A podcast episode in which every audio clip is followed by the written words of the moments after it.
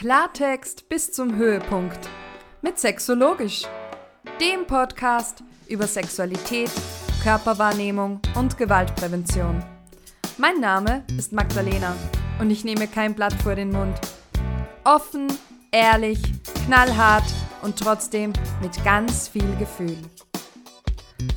Hallo und herzlich willkommen bei einer neuen Folge von Sexologisch. Heute habe ich einen ganz tollen Kollegen bei mir, den ich schon sehr lange ähm, online verfolge und von dem ich auch alle Bücher zu Hause stehen habe. Hallo Carsten, schön, dass du da bist. Ja, hallo, vielen Dank für die Einladung und schön, dass wir uns dann auf diesem Wege einfach auch mal persönlich kennenlernen, weil äh, ich kann das nur zurückgeben, auch ich verfolge deine Arbeit online, aber warum auch immer hat es ja bis jetzt an keiner Stelle äh, irgendwie äh, bei, zu einem realen Kontakt gekommen. Darum vielen Dank für die Einladung, ich freue mich. Ich freue mich auch sehr. Carsten, ich frage immer alle ähm, zuerst, wie sie denn gern angesprochen werden wollen. Welche Pronomen möchtest du denn gern benutzen? Ja, gerne mit er und ihr. Gerne. Machen wir so. Carsten, es gibt bestimmt einige Menschen, die dich noch nicht kennen. Bestimmt kennen dich aber viele. Zumindest empfehle ich dich regelmäßig, vor allem auch wenn es um das ähm, Buch äh, von Wegen Bienchen und Blümchen geht. Das heißt, die Leute, die mir auf Social Media folgen, haben das bestimmt auch schon mal gesehen ähm, in der einen oder anderen Form. Aber du machst ja noch ganz viele andere Sachen und äh, bist Experte auf dem Gebiet der Sexualität, hast eigene Ausbildungslehrgänge. Vielleicht willst du einfach mal erzählen, was du so machst, äh, was so dein Weg war. Genau. Ja, sehr gerne. Also ja, Carsten Müller, genau. Ähm, und ich bin von meiner Grundausbildung Sozialpädagoge und dann mit Zusatzausbildung Sexualpädagoge und Sexual- und Paartherapeut und habe vor ja, fünf Jahren die Fachberatungsstelle Praxis für Sexualität gegründet. Und wir sind eine Fachberatungsstelle rund um dieses große Thema Sexualität in all seinen Facetten, ähm, großen Bereich ähm, Paar- und Sexualberatung, wo ich und meine Mitarbeitenden tätig sind, dann im großen Bereich Aus- und Fortbildung, wo wir Menschen in sozialen Berufen deutschlandweit im Grunde genommen zu den Themen Sexualität, sexualisierte Gewalt und neue Medienschulen. In diesem Bereich haben wir dann eben auch zertifizierte Weiterbildungen im Bereich Sexualpädagogik und eben auch Paar- und Sexualberatung. Genau, und dann arbeiten wir aber auch ganz konkret noch mit Kindern, Jugendlichen, erwachsenen Menschen zu allen Fragen rund um Sexualität, ähm, begleiten Teams, Konzeptentwicklung, also da wirklich ja sehr breit. Und ich persönlich habe eben zwei Bücher auch geschrieben. Ähm, genau, äh, Sex ist wie Brokkoli, nur anders. Ähm, so ein Aufklärungsbuch für die ganze Familie und ähm, dann eben von wegen Bienchen und Blümchen ein ähm, Kinderbilderbuch für Kinder ab fünf Jahre. Genau, und jetzt äh, im April veröffentliche ich eben noch ein Paar-Kommunikationsspiel, Talkabout heißt das, ähm, was hier in der Praxis, in der Arbeit mit den Paaren eben auch entstanden ist. Das so in der Kürze. Genau, und äh, die Fachberatungsstelle ist in Duisburg, also äh, Ruhrpottkind und genau. Ja, also mega cool. Ähm, man sieht hier geballtes Wissen, äh, geballte Fachlichkeit. Und ich hänge mich gleich auf auf deinem äh, Kartenspiel, das jetzt bald erscheint, weil mhm. es soll heute um das spannende Thema, das auch sehr häufig angefragt wurde, ähm, Sexualität in Langzeitbeziehungen gehen. Ja, su super spannendes Thema, weil es eben auch, wenn ich so, ähm, das habe ich ähm, im Vorfeld von dieser Podcast-Folge auch nochmal so ein bisschen geguckt. Ähm, ich würde schon sagen, äh, dass bei den Paaren, äh, mit denen wir hier arbeiten, so das eine mit der größten Herausforderungen eben auch nochmal ist, dass das hier auch viel Thema ähm, bei uns eben nochmal ist. Wie können wir denn auch in unserer langjährigen Beziehung einfach ja, zufrieden Sexualität leben. Und ähm, das ist schon auch nochmal spannend und ist, glaube ich, ja, für viele Menschen ein spannendes Thema.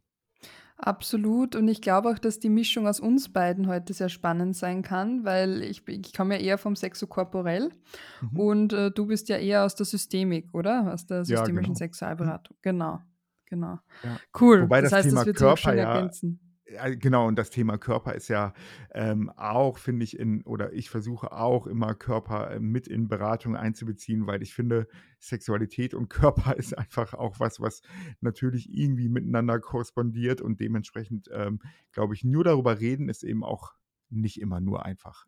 Oder eben nicht immer nur das Zielführende vielleicht eher so. Stimmt. Also, es ist ja umgekehrt auch so. Genau. Also, ich ich arbeite ja auch nicht nur mit dem Körper, weil man muss halt gewisse Dinge auch besprechen, logischerweise. Ja.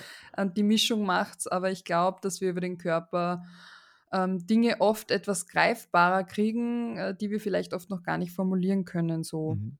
im Ja. Gespräch. Ja, absolut. Ja, fein. Aber du du hast ja eh schon jahrelange, äh, Beratungserfahrung. Magst du mal erzählen, was so die häufigsten Themen sind, wenn Paare zu dir kommen oder zu euch kommen? Ja, ja, also ich glaube, die die Klassiker sind eben so was wie wie Lust und, äh, sexuelle Unlust, insgesamt Lustthemen.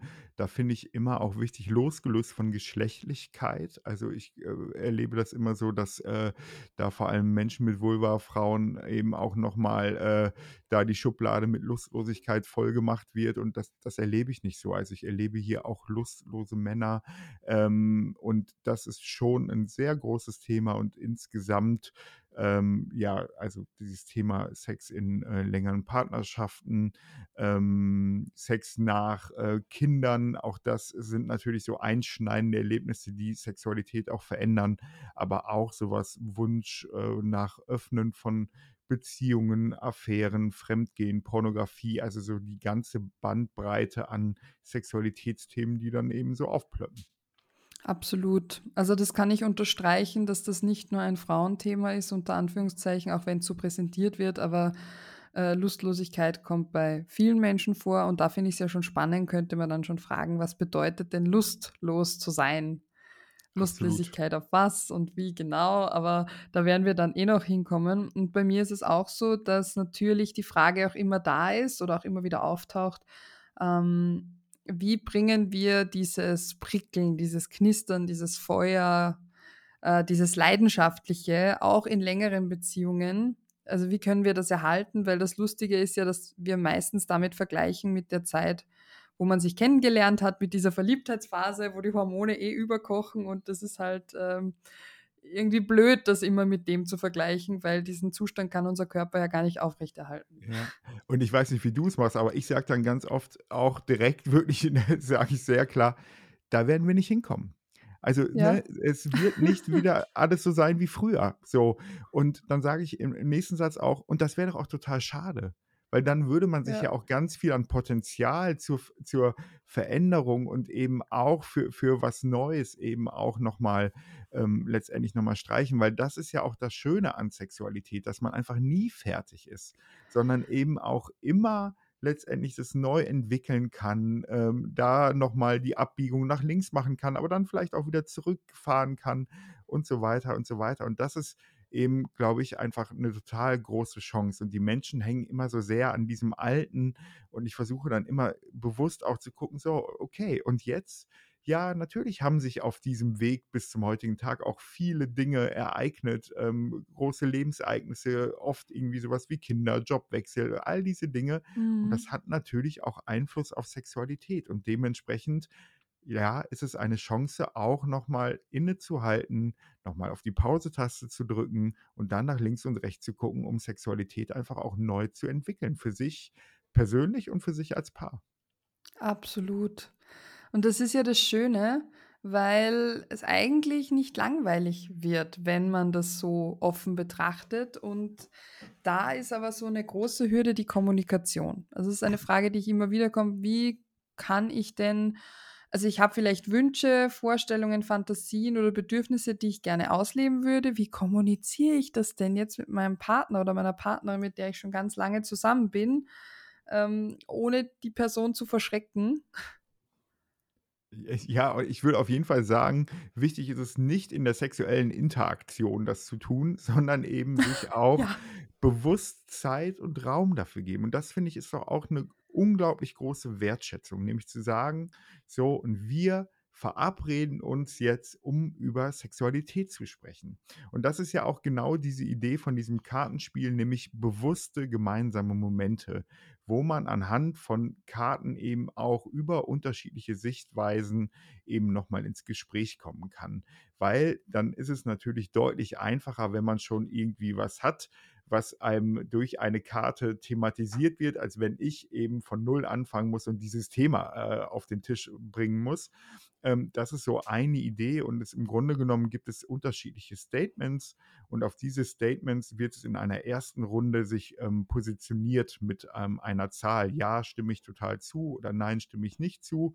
Das wird verdeckt eben gemacht und in der ersten Runde sprechen dann die Menschen erstmal darüber, was sie glauben, wie die andere Person eben, äh, was die andere Person für eine Zahl gelegt hat, um überhaupt darüber schon mal über die Vorstellung ins Gespräch zu kommen. Ah. Was glaube ich denn, was bei dem anderen in irgendeiner Art und Weise da los ist?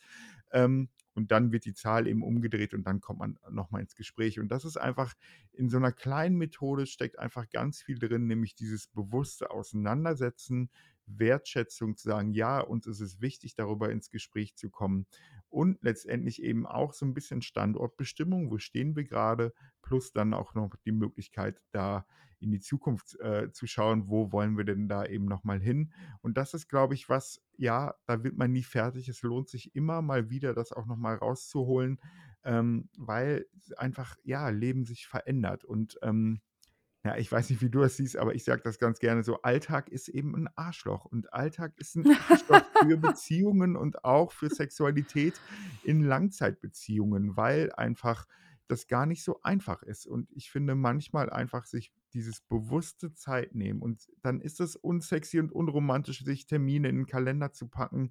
Ja, und trotzdem wird das helfen, um sich weiter im Blick zu haben und eine emotionale Nähe zu haben. Und diese emotionale Nähe ist oft der Schlüssel auch für körperliche Nähe, weil wenn ich mich emotional dem Menschen nicht nahe fühle, dann wird der Weg in körperliche Nähe oft auch deutlich weiter sein. Bei vielen ist es so, ja. Also bei den meisten tatsächlich, dass das, wenn das nicht zusammenpasst, äh, dass es dann schwieriger wird. Also ich finde auch diese bewusste Zeit miteinander total wichtig. Ähm, und auch mal rauszufinden, was tönt mich denn an? Was finde ich denn selbsterregend? Wann erlebe ich mich denn selbst als lustvoller Mensch? Oder wann habe ich denn sowas wie ein Begehren? Also, ähm, weil das hängt auch ganz häufig damit zusammen, ob wir uns im eigenen Körper wohlfühlen auch. Mhm. Ähm, ob wir uns selber schön, sexy, erotisch finden und uns auch so präsentieren können. Und da haben wir ja häufig Themen, weil wir halt Ja. immer lernen von der Gesellschaft, so wie du aussiehst, bist du nicht gut genug, schön genug, ähm, toll genug. Das heißt, du musst auf jeden Fall noch die Creme kaufen und die Diät machen und, und das teure Outfit auch. Ähm, und das ist was, das darf man echt nicht unterschätzen. Das wirkt sich schon stark auf die Sexualität auch aus und natürlich vor allem dann, ähm, gerade wenn man, weil du vorhin gesagt hast, wenn Kinder geboren werden und, und in die Familie kommen, da verändert sich ja nicht nur der Alltag, sondern auch der Körper. Innerhalb von neun Monaten wächst das Kind und auch danach. Und auch dieses eigene Bild von sich selber ist dann oft äh, nicht kongruent mit dem, was man vorher gesehen hat. Und dann muss man sich wieder mal dran gewöhnen und mit seinem Körper anfreunden, auch wenn er jetzt etwas anders aussieht als zuvor. Ja, Ja. absolut. Und und dann kommt ja auch noch hinzu, also das, was du sagst, unterstreiche ich zu 100% Und dann eben aber auch noch mal so diese Hollywood-Idee von Sexualität, dass Ah man ja. sich blind verstehen muss. Und der andere muss einem im Grunde genommen im Kopf die Lust schon ansehen und so weiter und so weiter. Und dann ist es ja, finde ich, die spannende Frage, wie kommunizieren wir denn auch überhaupt unsere Lust und woran kann die andere Person denn überhaupt wahrnehmen und sehen, dass ich Lust habe? Ja. Also auch das finde ich ist eine ganz spannende Auseinandersetzung. Woran kann eine andere oder die andere Person merken, dass ich Lust habe? Kann ich das überhaupt selber beantworten? Ne? Und Mhm. also ich glaube, das ist so, so diese Idee davon, wie auch es zu sexuellen Kontakten kommt und dass es dann unsexy ist, wenn man das irgendwie auch anspricht oder ähnliches. Und da, da braucht es eben, glaube ich, genau diese Auseinandersetzung, nämlich auch Orientierungspunkte zu haben, was haben wir denn in der bunten Tüte an Kommunikation von Lust eben auch wir dann innerhalb unserer Paarbeziehung eben auch drin? Finden wir es irgendwie auch sexy, wenn man irgendwie eine WhatsApp-Nachricht bekommt, wo einem gesagt wird, dass man Lust hat? Oder ist es dann irgendwie, äh, gibt es irgendwelche anderen Zeichen, die wir ähm, auch mit einem Lächeln im Gesicht uns äh, dann irgendwie sagen können? Gibt es Codewörter? Keine Ahnung. Also da Mhm. darf man ja auch sehr experimentierfreudig sein, aber ich erlebe es oft so, dass es gar nicht daran scheitert, dass die Menschen keine Lust haben, sondern dass sie die Lust nicht übereinander bringen. Und, und das glaube ich, ist auch ein wichtiger Faktor, die Wahrscheinlichkeit, dass beide Menschen, wenn wir wirklich von Paarbeziehungen ausgehen, gleichzeitig in der Minute Lust haben, ist ja, ist ja auch schon totaler Quatsch. Ja, am Anfang Ja. von Beziehungen, da muss ich nichts dafür tun, da kommt man aus dem Bett nicht raus. Ja, und in Langzeitbeziehungen braucht es doch dann aber vielleicht genau das auch, den Rahmen des, ja, und vielleicht entsteht ja auch Lust, wenn wir in eine Interaktion kommen. Und dann braucht es Ja. aber natürlich auch die Ebene, und wie komme ich dann aber auch aus der Nummer raus, wenn ich eben keine Lust habe? Und wie kann ich das trotzdem wertschätzend dem anderen gegenüberbringen? Äh, weil das sind dann ja genau die, die Momente, die dann entscheidend sind. Wie wird eben auch mit Unlust umgegangen in dem Moment? Ist das dann Mhm. gleichzeitig eine persönliche Abwertung oder eben auch nicht? Und da muss ich sagen, da braucht es eben auch Sprache und Kommunikation für. Und wenn man das Absolut. nicht gelernt hat, dann ist das wie eine neue Sprache, die man lernen muss. Und dafür braucht es Vokabeltraining. Ich finde es Mhm. spannend, innerhalb von Paarbeziehungen mal darüber zu sprechen. Ja, und wie benennen wir denn jetzt die Geschlechtsteile? Machen wir da einen Unterschied darüber, wenn wir ähm, mit unseren Kindern darüber sprechen oder bei sexueller Interaktion? Also auch das kann mit Leben gefüllt werden und sollte mit Leben gefüllt werden, weil dann wird es deutlich leichter. Absolut. Und ich glaube, das Problem ist einfach, so wie du gesagt hast vorher, diese Hollywood-Filmszenen, Hm. diese Dinge, über die du jetzt gerade gesprochen hast oder über die wir generell sprechen, die sieht man halt auch Ja, genau. Ja. Also nie, man sieht da auch die, also ich habe noch nie ein Paar in einem Hollywood-Streifen gesehen, das sich vorher gefragt hat, boah, hast du Lust, ich würde jetzt voll gern das und das machen, ja, bitte komm, machen wir, also auch Konsens ist da nie Thema, sondern da Ja, wird davon absolut. ausgegangen, dass die andere Person dir deine Wünsche von den Augen oder vom Körper ablesen kann und automatisch weiß, was dir gefällt. Und das ist Ja. halt so ein Trugschluss. Und das Problem ist, dass das auch ganz viel Druck hervorruft. Das sehe ich bei, bei Jugendlichen auch, weil da wird es ganz häufig gesagt, na, wenn du nicht zum Orgasmus gekommen bist, dann ist er halt einfach schlecht im Bett. So. Ja. Ähm, das löst natürlich auch Druck aus, weil niemand von uns Gedanken lesen kann.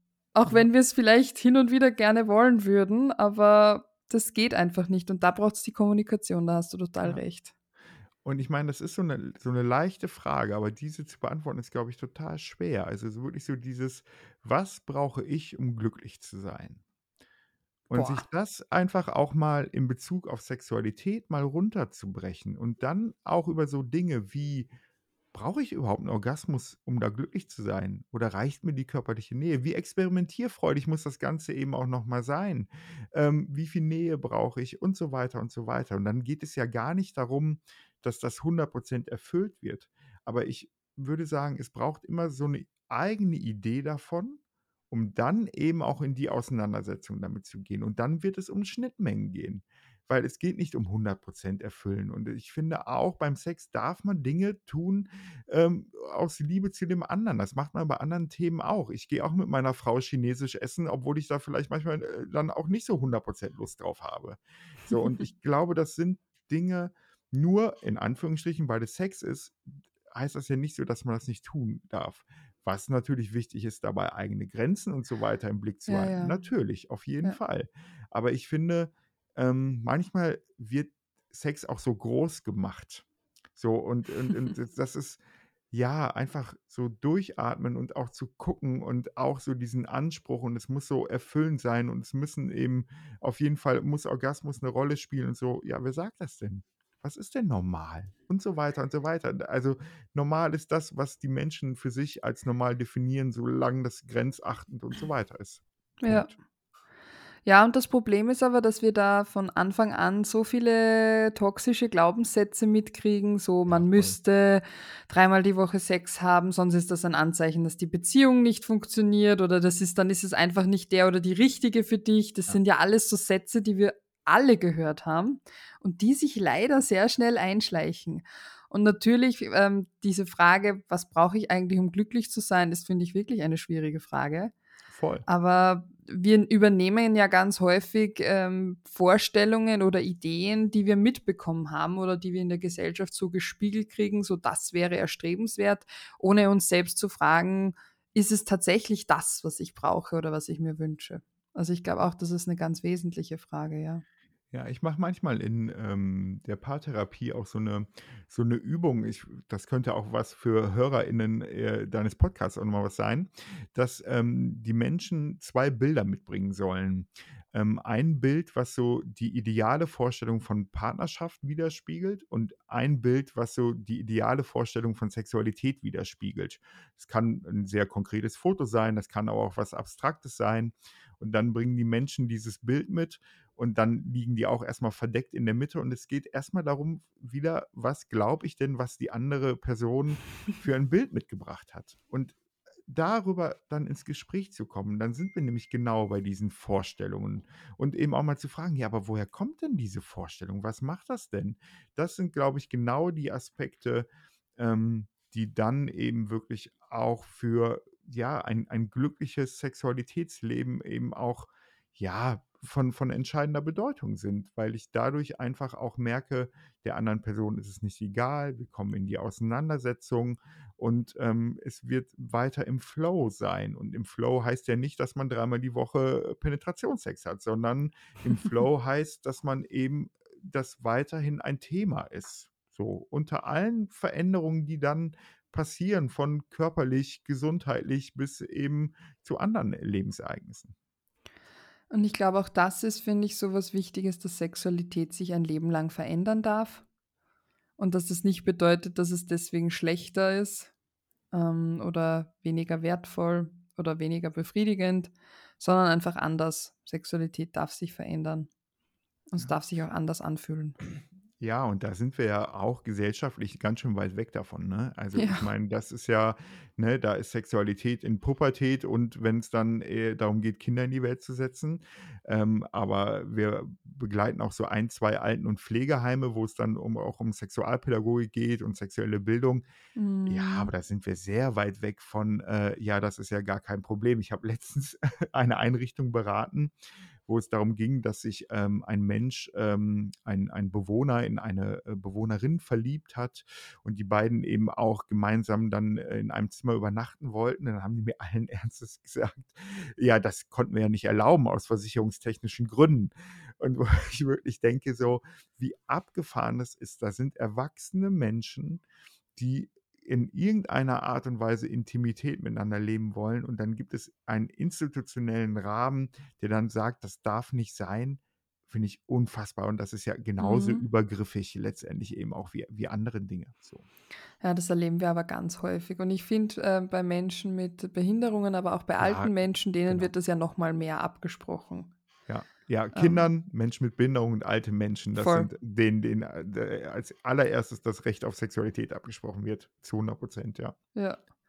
Ja, und das ist schade, weil es natürlich etwas ist, das von Geburt an da ist und uns bis zum Lebensende begleitet. Ja. Ja. Ich meine, bei bei mir sind auch ganz häufig die Themen in in in Langzeitbeziehungen, ähm, die Überlegung, ich hätte dann doch gerne eine andere Beziehungsform oder ich über oder ich Mhm. würde oder ich habe jemanden kennengelernt, den ich auch total faszinierend finde. Und das wird immer wieder passieren im Leben, hoffentlich, dass wir Menschen kennenlernen dürfen, die uns irgendwie faszinieren, die wir cool finden, ähm, die uns verzaubern in irgendeiner Art und Weise. Die Frage ist, braucht's dann Sexualität mit denen oder oder welche Form von Beziehung will ich dann leben? Was ist mir wichtig? Und da wird ja viel diskutiert und, ähm, da sind leider offene Beziehungen auch immer noch sehr stigmatisiert, ganz häufig. So, ähm, ihr öffnet die Beziehung ja nur, weil's nicht passt. Und das, äh, kann schon manchmal der Fall sein, aber absolut nicht bei allen. Und da finde ich, ist Kommunikation dann noch mal wichtiger. Oder da erlebe ich viele Paare, die dann kommen und sagen: „Wir wollen das jetzt in Ruhe durchbesprechen, weil wir uns nicht einfach so irgendwo reinstürzen wollen, wo wir gar keine Ahnung haben.“ Ja, Ja. und es wird ja auch insofern stigmatisiert unter dem Aspekt von: „Ja, das kann ja nicht funktionieren“ und so.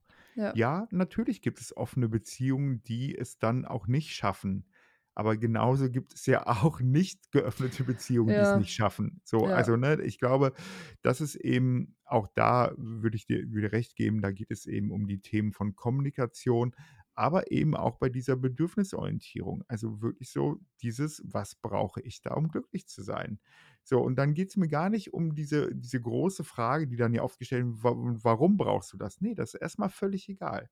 sondern für sich runterzubrechen, was ist mein Bedürfnis und womit komme ich klar und womit komme ich eben auch nicht klar. Aber ich finde, wir haben dann die Verantwortung, eben als auch als Menschen innerhalb von Beziehungen, dann innerhalb eben ähm, der Beziehung mit PartnerInnen auch in Kommunikation dazu zu gehen. Die Verantwortung, finde ich, hat man innerhalb von Beziehungen. Aber auch nicht Mhm. mehr und nicht weniger. Ich habe keine Verantwortung dafür, dass der anderen Person meine Bedürfnisse vielleicht nicht passen. Habe ich keine Verantwortung für. Ich habe die Verantwortung dafür, damit mich auseinanderzusetzen und eben gemeinsam zu gucken, was machen wir damit. Ja. Und ich glaube, da braucht es auch ein Stück weit Ehrlichkeit, Ehrlichkeit zu sich selbst Mhm. ähm, und dann natürlich auch zum Gegenüber. Und gerade in Langzeitbeziehungen, wenn sich dann größere Veränderungen auftun, die man vielleicht selber ähm, gar nicht von sich erwartet hatte, dann ist das vielleicht auch mal schwierig, das anzusprechen. Und da sind wir aber wieder bei der Kommunikation. Wenn ich das etabliert habe, wenn ich mir generell Zeit und einen Raum und einen Rahmen gebe, wo ich geschützt über alles Mögliche sprechen kann, was mich beschäftigt, ohne Angst haben zu müssen, dass ich dafür ausgelacht werde oder blöd angeguckt werde, ähm, dann wäre das schon mal die halbe Miete für solche Gespräche. Absolut. Und natürlich, und das muss man ja auch ehrlicherweise sagen, dann ist das jetzt hier von uns beiden im Podcast natürlich auch deutlich leichter gesagt, als dann in Sowieso. Realität eben auch nochmal umgesetzt. Also, ne, das ist Ja. schon, also ich finde, die Kommunikation in Langzeitbeziehungen über Sexualität, das ist schon die Champions League in der ganzen Geschichte. Also, das ist schon herausfordernd. Aber und ich glaube, das ist mir auch so wichtig. Ich erlebe das ganz oft, dass über Sexualität dann gesprochen wird, wenn es schwierig ist. Dann, wenn es in irgendeiner Art und Weise nicht mehr läuft oder ähnliches. Ja. Und lasst uns doch auch über Sexualität sprechen, wenn es gut ist und wenn es schön ist und wenn es gute Phasen gibt. Weil dann ist man nämlich genau das, was du sagst, dann habe ich schon mal das Grundfundament gelegt, um dann auch in etwas schwierigeren Zeiten dann auch über Sexualität zu sprechen, weil ich es einfach schon gelernt habe, weil ich Ja. weiß, dem anderen ist es nicht egal und so weiter und so weiter. Und das ist, glaube ich, der, der große Mehrwert. Und ähm, auch das ist, finde ich, wieder gesellschaftlich, wenn wir uns da umschauen, wie wird Sexualität eben auch in Medien und Hollywood und all diese ganzen Geschichten ähm, präsentiert, dann ist sie a- immer Hochglanz, äh, alles weiß, alles super, alles super schicki und so weiter. Mm, Oder es ist eben total düster, übergriffig, sexualisierte Gewalt oder ähnliches. So das, was alltäglich ganz, ganz viel passiert, wo Menschen äh, ko konsensual Sexualität leben, da, das wird ja nicht besprochen, das wird ja nicht wahrgenommen. Und das ist, nein. glaube ich, einfach auch nochmal so wichtig. Es wird viele, viele Menschen geben, die tagtäglich Sexualität leben und damit zufrieden sind. Ja, und das ist auch okay so. Und dafür braucht es eben ja, nicht 15 Sexspielzeuge oder ähnliches. Ja, wenn Menschen 15 Sexspielzeuge haben wollen, dann ist das auch völlig cool. Aber eben auch zu gucken, so eben mal links und rechts auszuschalten und was brauche ich denn wirklich, das ja, ist herausfordernd, aber das kann eben auch entschleunigen und das kann ganz schön viel Druck rausnehmen. Mhm. Und sich dann halt auch die Zeit geben, dass das reifen darf und dass sich das verändern darf und dass man mal was ausprobieren kann. Und dann, also ich finde, für viele Menschen ist halt das mit den Toys oft eine Spur einfacher, weil dann spreche ich nicht über mich, sondern ich spreche über das Ja, Produkt. stimmt. Und wenn das Produkt nicht funktioniert, dann habe ja ich nichts falsch gemacht, sondern ist das Produkt dran schuld. Und ich, ich erlebe schon ganz häufig von ähm, äh, Klientinnen bei mir, die dann sagen, es hat uns irgendwie ähm, in ein Gespräch gebracht, Mhm. dass wir dieses Ding ausprobiert haben, ähm, auch wenn das vielleicht nicht den Effekt hatte, den wir uns ursprünglich erwartet hatten, aber wir sind ins Gespräch gekommen und alleine das hat was verändert. Ja, ich bin auch überhaupt nicht gegen Sextoys, das wollte ich damit gar nicht sagen. Aber äh, eine äh, kleine Geschichte auch hier aus der Praxis, weil das ist ja schon auch abgefahren. Ähm, ich habe ein paar Mal begleitet ähm, und das darf ich hier erzählen, weil ich äh, das auch schon mal in einem anderen Interview erzählt hatte und ich da vorher das Paar äh, auch zu gefragt habe, ob ich das erzählen darf. Dementsprechend darf ich das auch hier im Podcast Mhm. erzählen.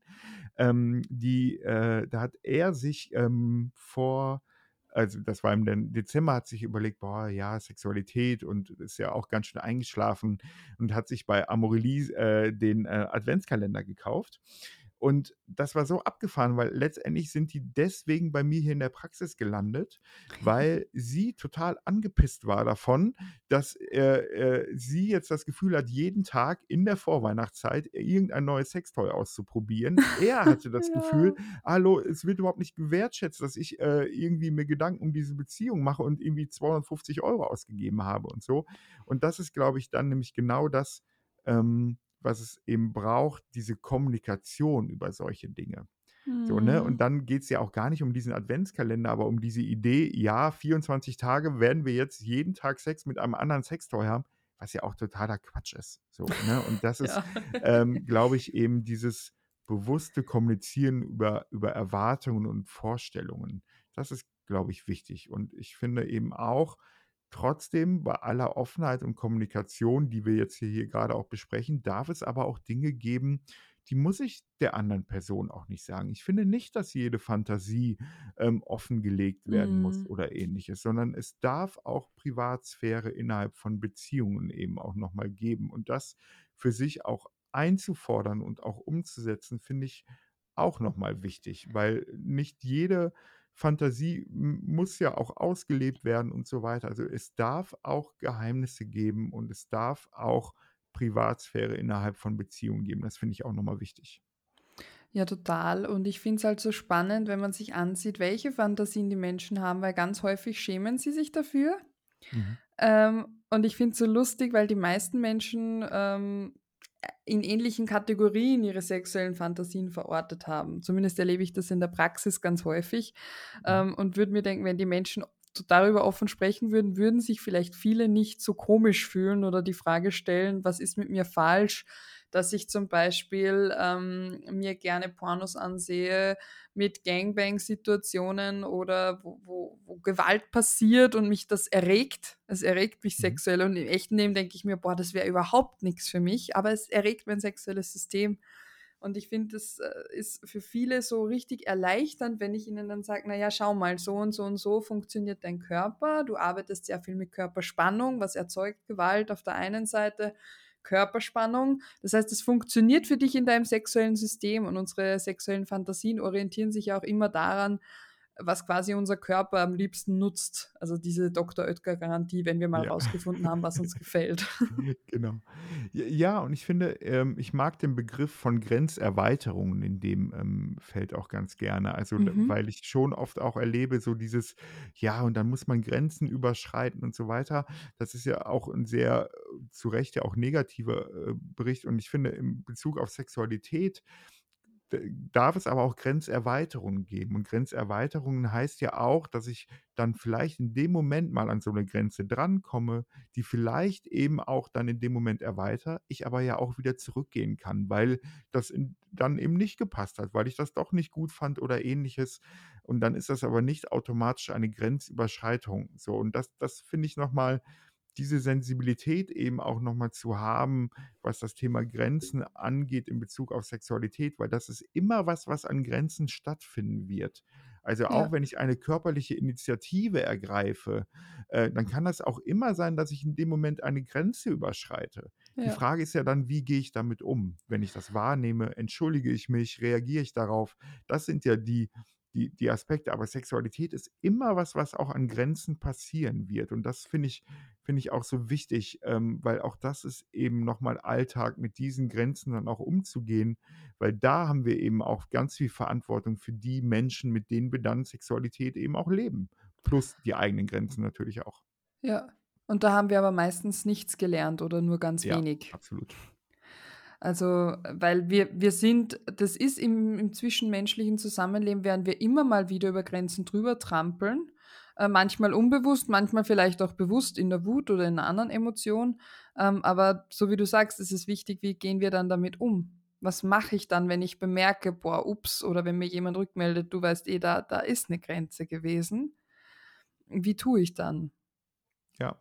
Ja, und eben, wie gesagt, ich glaube, dieses Wissen darum, Körperlichkeit und Sexualität, äh, das wird also wird nicht ohne Grenzüberschreitungen passieren. Also, das ist einfach so. Wir alle werden an den unterschiedlichsten Stellen Grenzen von Menschen verletzen.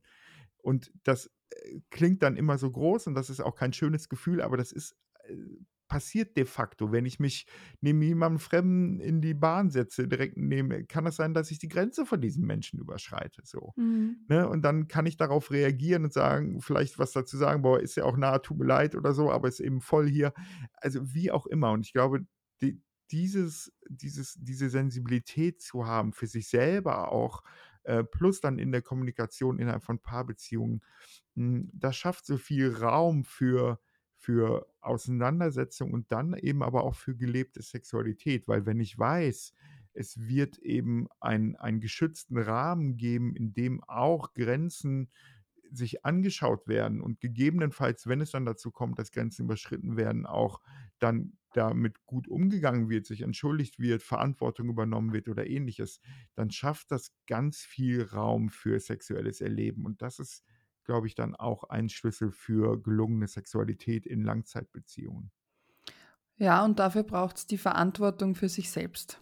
Also diese Eigenverantwortung zu übernehmen. Und ich glaube, ähm, auch die Eigenverantwortung, dass wir selber für unseren Orgasmus zuständig sind und dass das nicht und oder dass unsere Partner oder PartnerInnen nicht dafür zuständig sind, uns sexuell zu befriedigen oder unsere Bedürfnisse permanent abzulesen und zu befriedigen.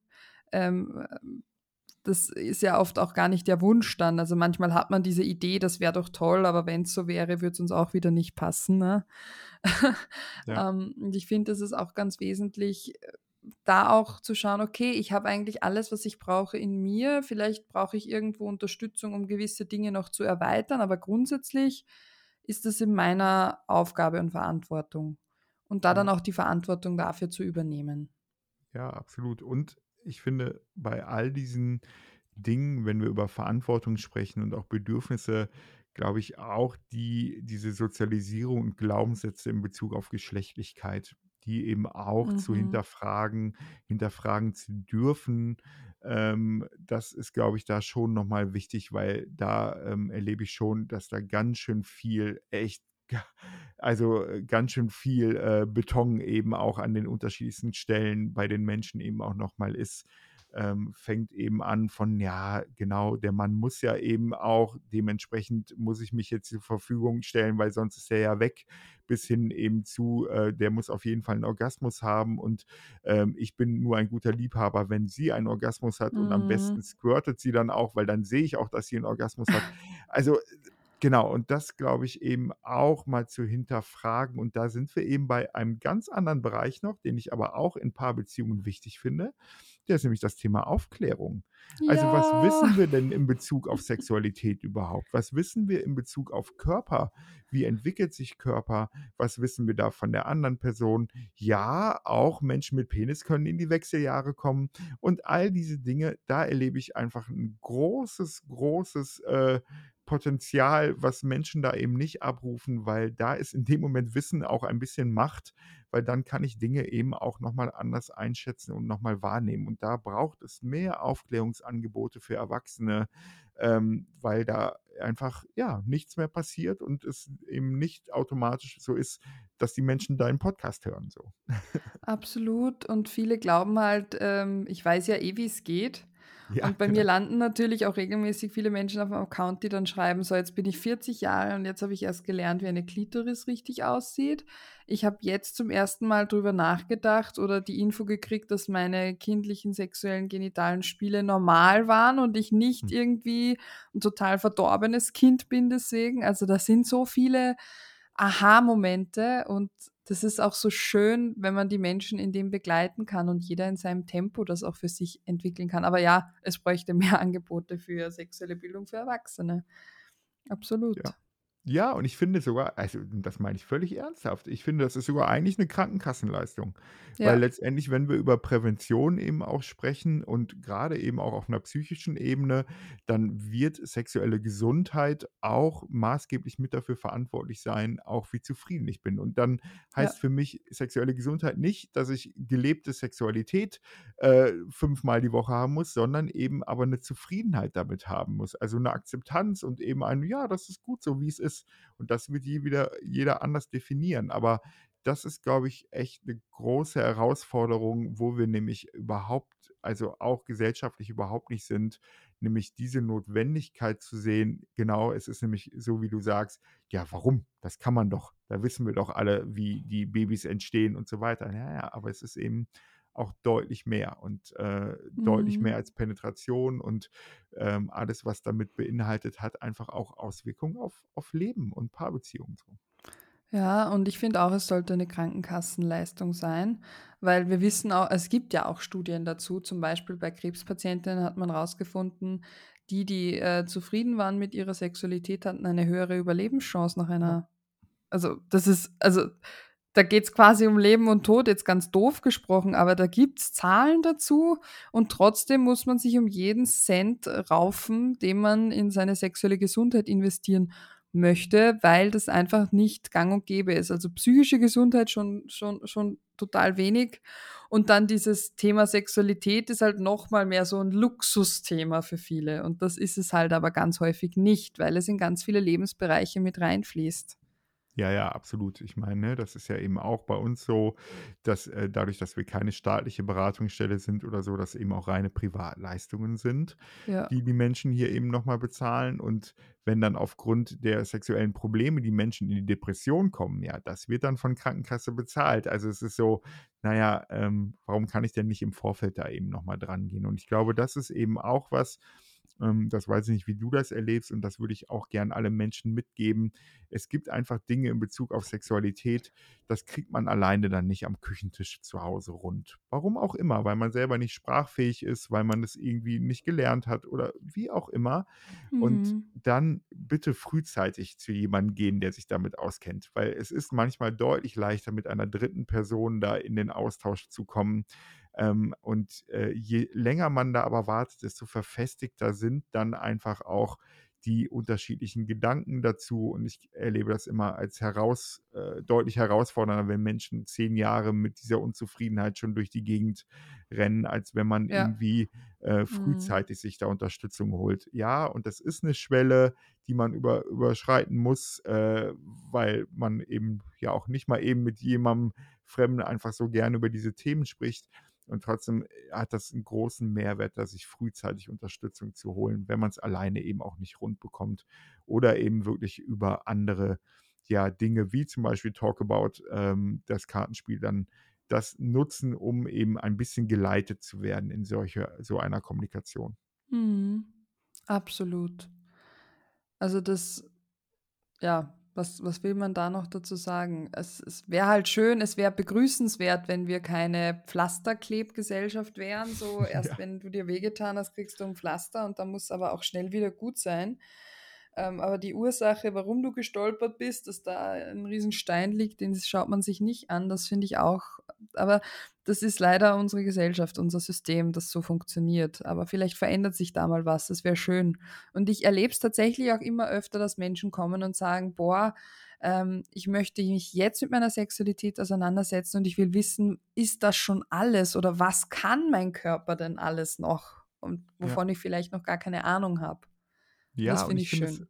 ja, und ich finde es toll, wenn Menschen sich das selber wert sind. Also, das das ist doch Mhm. so schön, wenn man sich selber so viel wert ist zu sagen: „Ja, und ich nehme jetzt mir die Zeit und aber auch das Geld in die Hand und setze mich damit auseinander.“ Und wenn das innerhalb von Paarbeziehungen passiert, finde ich, ist das das beste Fundament, um darauf aufbauen zu können und an diesem Thema Sexualität zu arbeiten, weil dann nämlich schon mal 'n entscheidender Schritt da ist. Wir sind es uns wert, damit auseinanderzusetzen. Und das ist super.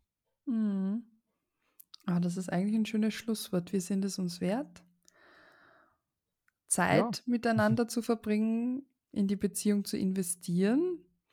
Manchmal auch, äh, emotional natürlich, äh, oft anstrengende Phasen auch zu durchleben, die gehören zum zum Menschsein dazu. Absolut.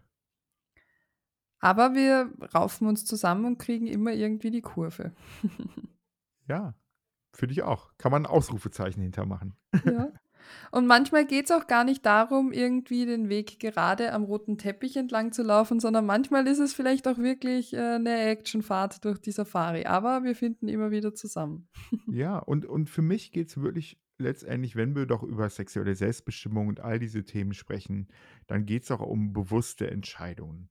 Und wenn ich dann innerhalb von Paarbeziehungen in die Kommunikation gehe und ähm, ich dann auch vielleicht an einer Stelle zu der bewussten Entscheidung komme, dass diese Beziehung nicht mehr das Lebensmodell ist, in der ich weiter das weiterführen möchte, dann ist das auch eine bewusste Entscheidung und dann wird das ein anderer Rahmen sein, als wenn es sich einfach so ausläuft.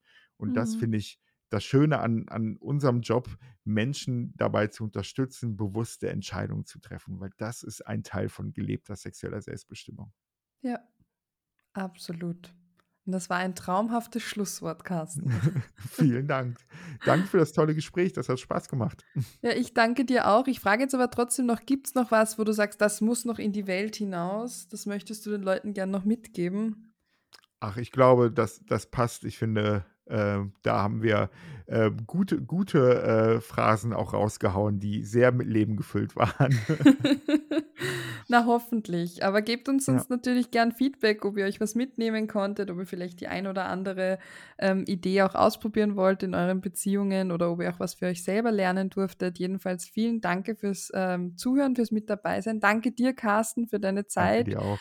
Ähm, dass du dein ganzes Wissen zur Verfügung gestellt hast. Und ansonsten würde ich sagen, wir hören uns wieder in 14 Tagen. Bis Tschüss. bald. Ciao. Ciao. Höhepunkt erreicht. Das war die heutige Folge von Sexologisch, deinem Lieblingspodcast über Sexualität, Körperwahrnehmung und Gewaltprävention. Für mehr Infos schau gerne auf meiner Website www.sexologisch.com oder auf Instagram und Facebook unter Sexologisch vorbei. Schön, dass du heute dabei warst.